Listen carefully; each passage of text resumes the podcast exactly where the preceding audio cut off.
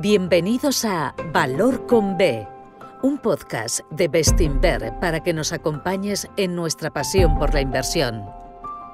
Bestinver es la gestora independiente de fondos de inversión y pensiones con más de 30 años de experiencia, perteneciente al grupo Acciona.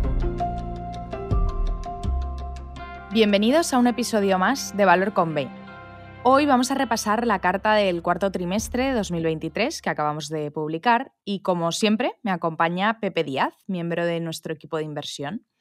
Hola Pepe, ¿qué tal? Gracias por venir. ¿Qué tal Marta? Muy bien, muchas gracias. Ya ha terminado 2023 y lo ha hecho con subidas fuertes en las bolsas, del 20% en el MSCI World y el Standard Poor's 500 y del 16% en el Stoxx 600 pero el año ha sido especialmente bueno para nuestros fondos. En renta variable en concreto, Bestinver Internacional y Bestinver Grandes Compañías han cerrado el año con ganancias superiores al 24% y Bestinfond y Bestinver Bolsa lo han hecho con subidas por encima del 25%. También para nuestros fondos de renta fija ha sido un muy buen año, con Bestinver Renta ganando más de un 9% y Bestinver Deuda Corporativa con ganancias superiores al 10%. Y todo esto en un ejercicio que prometía ser muy difícil, o al menos era lo, que se esperaba. Sin embargo, la economía ha crecido en Estados Unidos y en Europa, también lo han hecho los beneficios empresariales, la inflación. Las expectativas de subidas de tipos de interés se han ido moderando, sí con algunos altibajos, pero bueno, todo esto a lo largo de todo el año. Pepe, ¿qué te parece que empecemos explicando a qué se han debido tantas sorpresas?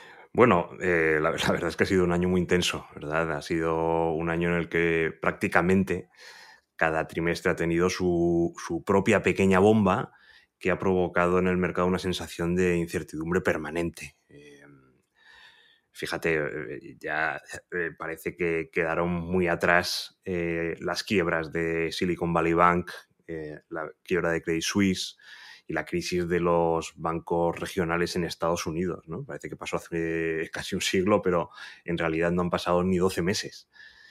Después eh, tuvimos un verano más o menos tranquilo hasta que en la recta final el mercado se empezó a preocupar por, por una inflación que era más resistente o más persistente de lo, esperado.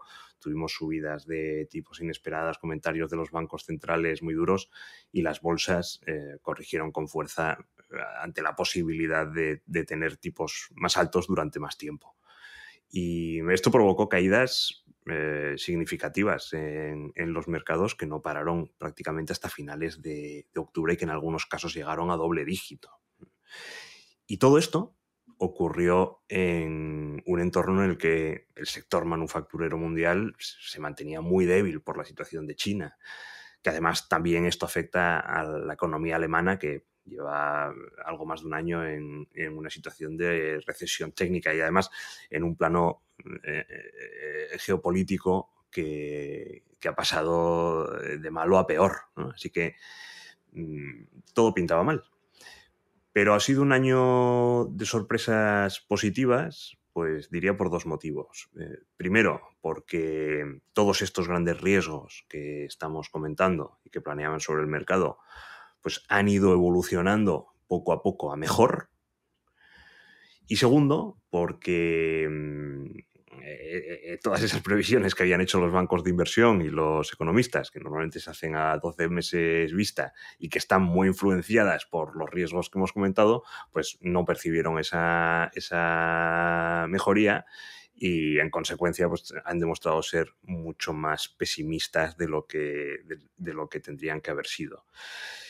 Así que, bueno, sí que es verdad que ha sido un año de sorpresas por estos factores que te estoy comentando, pero si alejamos un poquito el zoom y eh, en vez de centrarnos en los últimos 12 meses, pensamos en lo que ha ocurrido eh, a lo largo de los últimos años y de dónde venimos, después de un, de un, 2022 que fue muy duro, eh, posiblemente todo lo que ha ocurrido este año sea menos sorprendente, ¿no? O al menos podamos entender mejor eh, la lógica que hay, que hay detrás de lo, de lo, ocurrido y lo que es aún más importante, creo que si le quitamos el, zoom a nuestro análisis, eh, también seremos capaces de entender mejor lo que va a ocurrir durante los próximos años. ¿A qué te refieres eh, con esta parte? Porque seguro que a nuestros oyentes les interesa lo que estás diciendo. Eh, bueno, en, nada que no hayamos dicho otras veces. recuerda lo que hablábamos en, a lo largo de 2022 tanto las cartas trimestrales como en la conferencia anual con inversores que hicimos. decíamos que los precios de los activos, tanto de renta variable como de renta fija, estaban descontando un escenario horrible.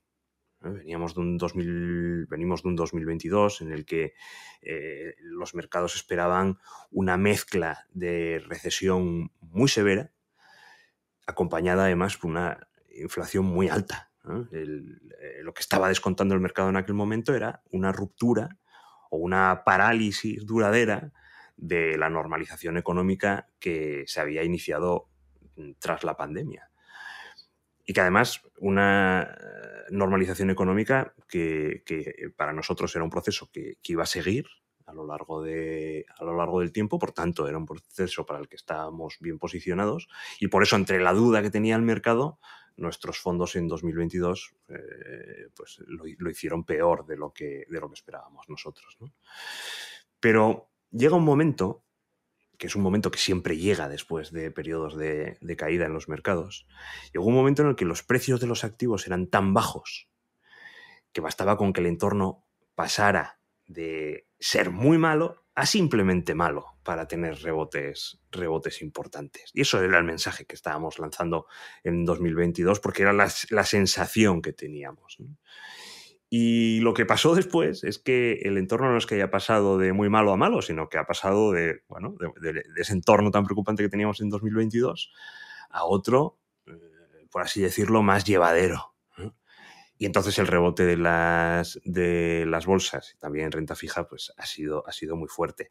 Eso es exactamente lo que ha ocurrido eh, durante los últimos 12 meses, que se gestó a lo largo de, de 2022 y que al final decía antes que si quitábamos el zoom eh, la lógica de todos estos acontecimientos que han pasado no es tan sorprendente porque lo que ha ocurrido es el, es el clásico ciclo de, la inversión en valor que hemos explicado tantas veces en nuestras cartas y en nuestras conferencias anuales.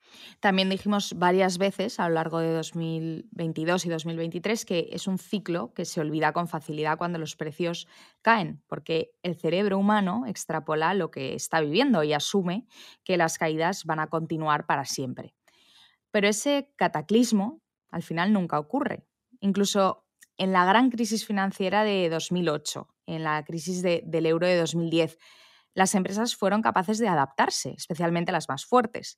Al final, los bancos centrales reaccionan, la política fiscal y monetaria va haciendo efecto y, la situación cambia. Por eso siempre decimos que hay que aprovechar para comprar cuando el cuerpo te pide vender, cuando hay miedo y la gente está asustada, porque en esos momentos las acciones se ponen muy baratas.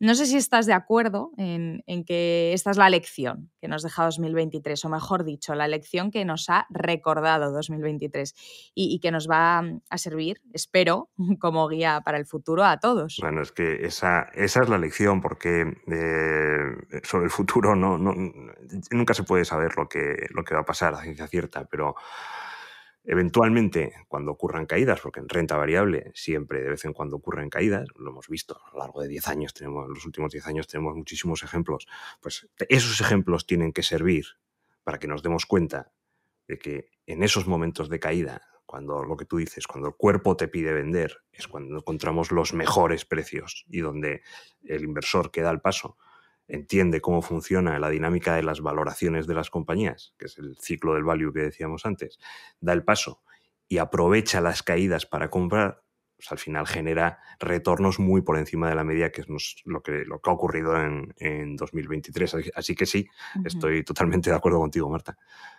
Eso es, em, pero poniendo un poco la vista en el futuro, eh, las bolsas ya han subido. ¿Qué queda para los próximos años? ¿Qué podemos esperar? Pues a ver, lo que es evidente, vamos a, vamos a empezar por lo que, por lo que está claro.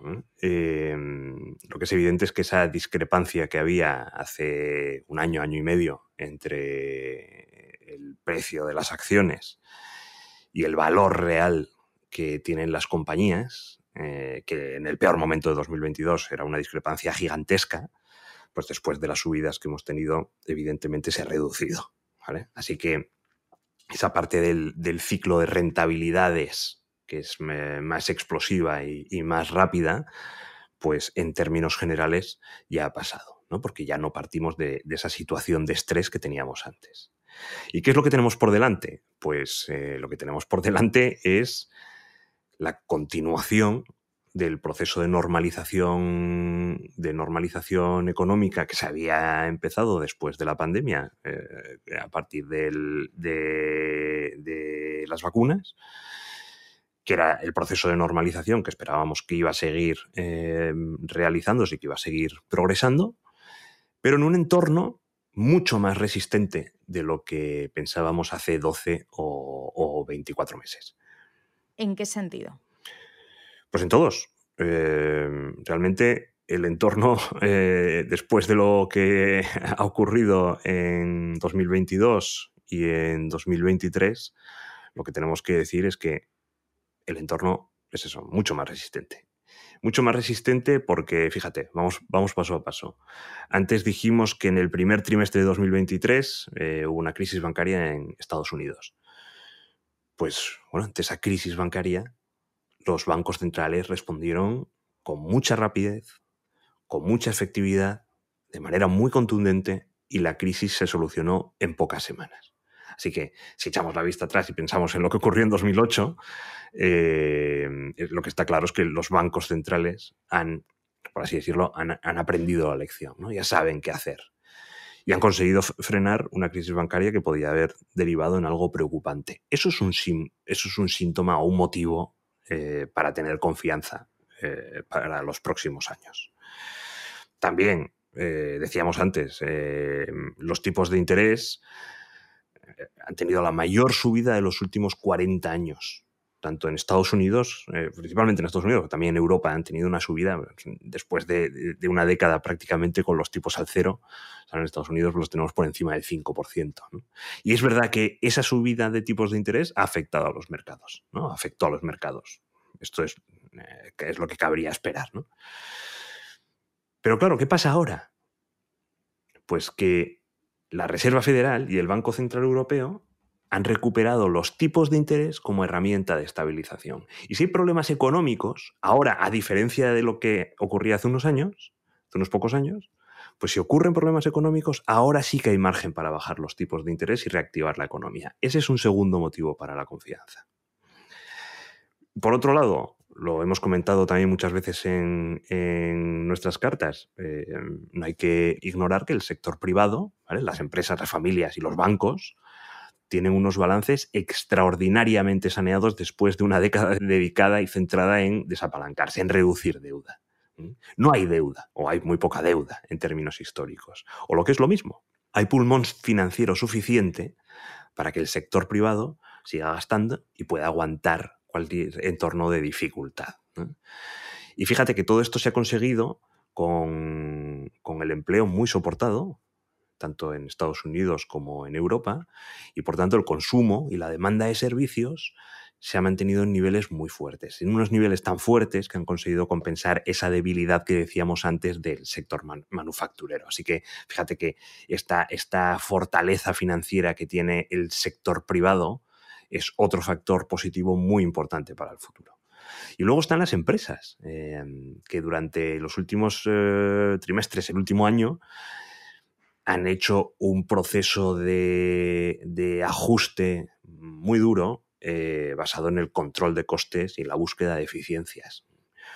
Unos ajustes que en nuestra opinión van a tener un impacto estructuralmente positivo que van a perdurar en el tiempo, su efecto va a perdurar en el tiempo y que en un año tan complicado como este, eh, al final han permitido que, los beneficios, por ejemplo, crezcan un 7% en Estados Unidos y un 5%, en, un 5 en Europa.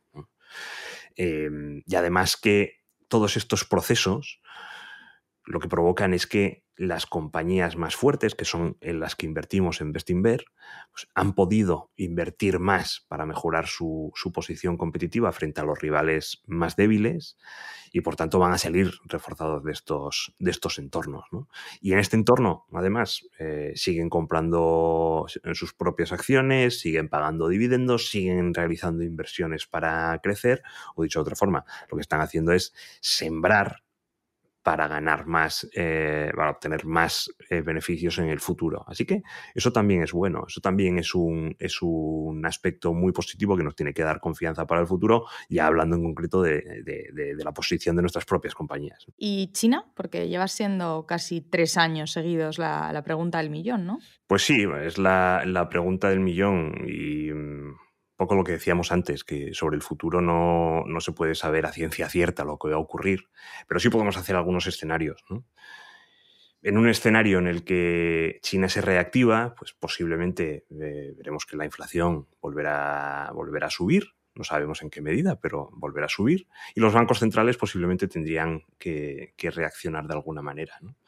Pero este es un entorno positivo para el empleo, positivo para los salarios, positivo para mm, las ventas y la, actividad de las, de las, compañías. En ningún caso es ese escenario de recesión e inflación que se planteaba en 2022, ¿no? sino que sería uno de, de crecimiento con inflación, que es el entorno más normal en términos históricos. Y en ese entorno, si finalmente se da, pues las compañías de calidad, líderes en sus sectores, bien dirigidas, con pulmón financiero para invertir y para crecer y que cotizan lo suficientemente baratas, pues se podrían comportar pues muy bien como, como ha ocurrido en el pasado.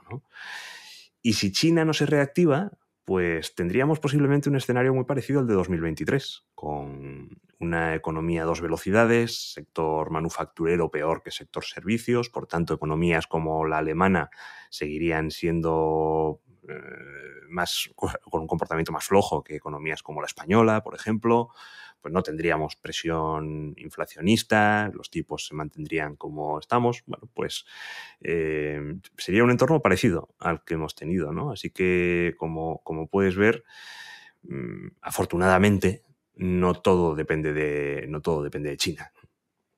Lo que estás describiendo es la continuación del escenario de normalización que siempre hemos defendido, pero también es un escenario con riesgos.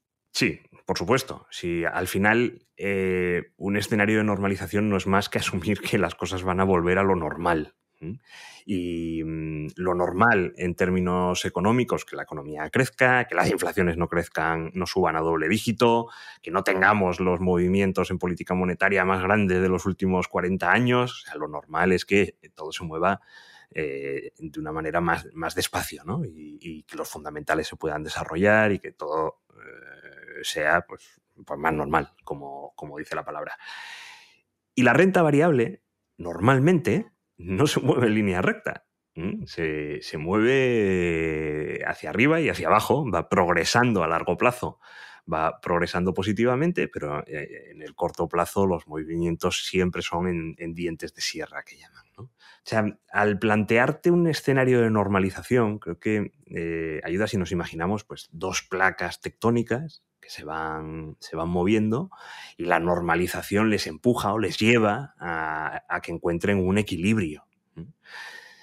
Pero claro, por el camino, ese propio movimiento hacia un equilibrio, pues puede provocar que las dos placas se encuentren, eh, choquen y, de vez en cuando generen terremotos. Es que eso es lo normal que ocurre en los mercados. La normalización económica, pues igual que en el mercado, no es una línea recta. Si que lo hemos comprobado, si es que lo hemos visto en, 2022, que pueden ocurrir baches. Lo hemos visto en el propio 2023, ¿no? En un año tan bueno como el que hemos pasado en los últimos 12 meses, decíamos antes, cada trimestre ha tenido su, su, pequeño accidente. Pero en esos momentos, que era la lección más importante que comentabas de 2023, en esos momentos de choque de las plazas tectónicas, lo que tenemos que recordar es que las oportunidades son extraordinarias, porque eso es lo que ha ocurrido. Así que no podemos saber lo que va a ocurrir en los próximos meses, Pero lo que sí que tenemos que tener claro, nosotros y todos los inversores, es que si ocurre una oportunidad para comprar buenas compañías a buenos precios, tenemos que estar preparadas para aprovecharlas. Y mientras tanto, las carteras van rentabilizando una normalización que producirá crecimiento en la economía y un entorno favorable para las empresas, con independencia de lo que pueda ocurrir en un trimestre concreto. Sí, eso es, eso es. Hombre, la verdad es que cuesta decir cómo van a ser los resultados empresariales en, en los próximos tres meses. ¿no?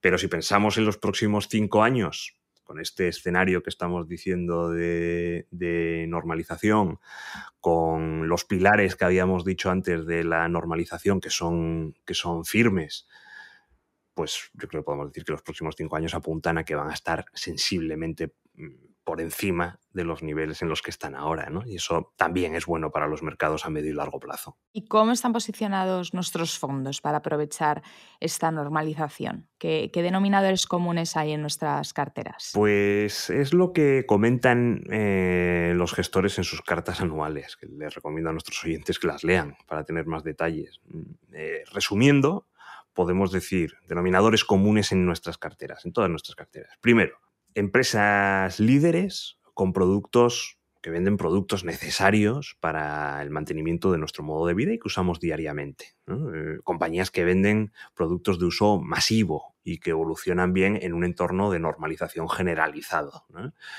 Estas son compañías que, por su condición de líderes generan beneficios, son compañías que tienen eh, capacidad para, crecer, pues es el perfil de buenas compañías que buscamos para nuestras inversiones.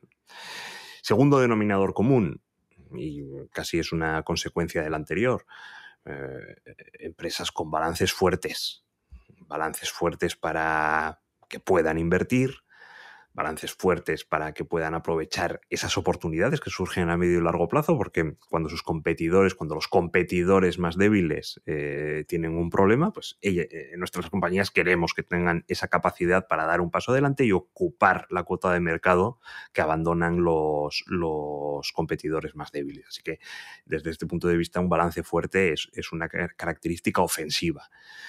Pero también eh, un balance fuerte es una característica defensiva, ¿eh? porque no sabemos lo que va a ocurrir en, en, el futuro, así que lo que queremos es invertir en compañías a que estemos seguros que van a poder aguantar desde el punto de vista financiero eh, cualquier eventualidad, pues como las que hemos tenido en estos, en estos últimos años.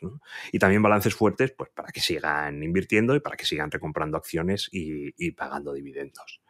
Y el tercer factor eh, denominador común es que las carteras de nuestros fondos tienen que ser diversificadas y equilibradas, como siempre decimos. Y Pepe, perdona, perdona que te interrumpa. Tener carteras equilibradas es una característica que define nuestra estrategia y que nos diferencia de, otros inversores en valor. ¿Qué implican y por qué es eh, tan importante? Pues es importante porque una cartera diversificada mm, es la mejor protección contra imprevistos. Por ejemplo, si concentras mucho peso de la cartera en una compañía o en un sector y algo sale mal, algo que no esperabas sale mal, pues tienes un problema. Si, por otro lado, si crees en un escenario de normalización generalizada, como es nuestro caso, pues es mejor tener una cartera que abarque toda la economía, ¿no? Para que te puedas beneficiar de esa normalización, porque al final, si tienes la cartera centrada en un sector muy, muy concreto, ¿no? pues, eh, imagínate, eh, eh, fabricantes de zapatos, pues al final da igual que haya una recuperación generalizada porque lo que va a determinar la rentabilidad de tu cartera es el número de zapatos que se vende en un año. ¿no? Esto es algo muchísimo más concreto y por tanto mucho más arriesgado que una recuperación general. Eh, por tanto, en nuestro planteamiento de ese proceso de normalización que va a continuar, una normalización que va a beneficiar la mayor parte de, sectores de la economía, pues lo que quieres es tener una exposición global a esos sectores de, la economía, ¿no? Controlar riesgos y además tienes tu posicionamiento. Y es importante también, pues, volvemos a lo mismo, ¿no? Eh, no sabemos lo que va a pasar en el futuro. Antes estábamos hablando de China pues si se reactiva la economía china, pues las compañías ligadas al sector industrial lo harán mejor. Y si no se reactiva, pues las industriales pues lo harán peor y el sector servicios pues, será donde habrá que invertir. Entonces, una cartera equilibrada entiende esa incertidumbre sobre el futuro, acepta la incertidumbre sobre el futuro y lo que plantea es eh, poder beneficiarnos de la mejor manera sea cual sea el escenario. Y al mismo tiempo, también muy importante, evitar el escenario catastrófico si las cosas te vienen, te vienen mal dadas. Y fíjate, que también hablábamos de las lecciones de 2023, pero también tenemos que pensar en las lecciones de, 2022. Mm, y de 2022 hay que sacar una lección sobre las, sobre las ventajas del equilibrio, porque mm, equilibrio no quiere decir que una cartera no caiga. ¿eh?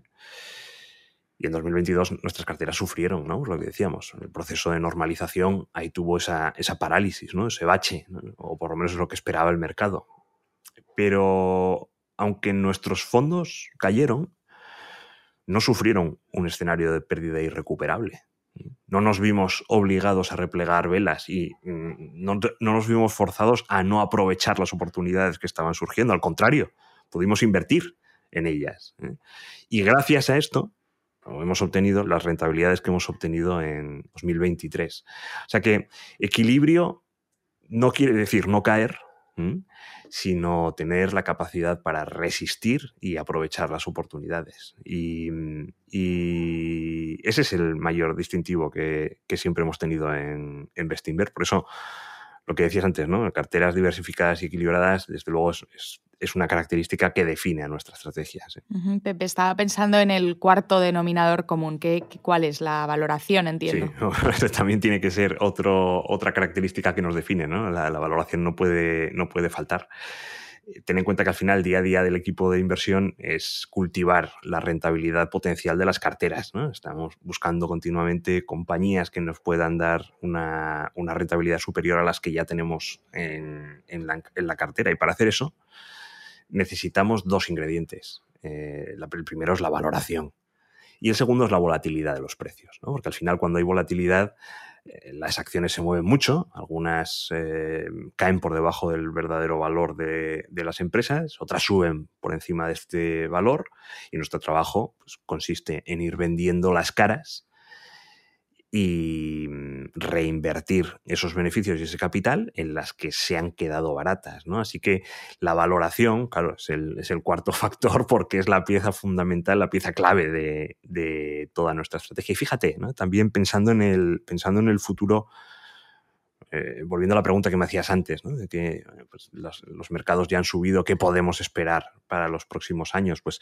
además de ese escenario de normalización que decía antes, eh, la valoración también juega un papel muy importante porque aunque nuestras carteras se han apreciado mucho en 2023, esta rotación que acabo de explicar de vender las acciones que más se han encarecido dentro de nuestra cartera y reinvertir en las que se han quedado más baratas o en compañías nuevas que encontramos que están más baratas, al final lo que hace es que el potencial de las carteras siga siendo tan alto como antes, a pesar de haber tenido un, año tan bueno como el de 2023. Así que respecto al futuro, la valoración también va a jugar un papel importantísimo y por eso es otro denominador común que, que tenemos en todas nuestras carteras. Muy bien, pues 2023 ha sido un paso más dentro del proceso de normalización que creemos que va a seguir avanzando durante los próximos años y que tendrá implicaciones muy positivas tanto para la economía como para las empresas. Pero no será un camino en línea recta. Como ha explicado Pepe, en renta variable siempre debemos estar preparados para cualquier imprevisto, pero los fundamentales de este proceso de normalización son fuertes y servirán de apoyo para que no se detengan. Hoy hemos comentado algunos. Los balances del sector privado están muy saneados, los bancos centrales han demostrado su capacidad para gestionar las crisis, se han recuperado los tipos de interés como parte de la política monetaria y las empresas se han fortalecido a través de medidas de control de costes y eh, eficiencias. Por el lado de las valoraciones, vemos eh, los índices. Ya no están en los niveles de derribo de hace 12 o 18 meses, pero las de nuestras carteras siguen siendo coherentes, coherentes con la obtención de retornos elevados durante los próximos años. Y nada más, hasta aquí el, episodio de hoy. Les recomiendo que lean nuestras cartas eh, anuales de nuestros fondos para obtener detalles más concretos de la visión de nuestros gestores para los próximos años.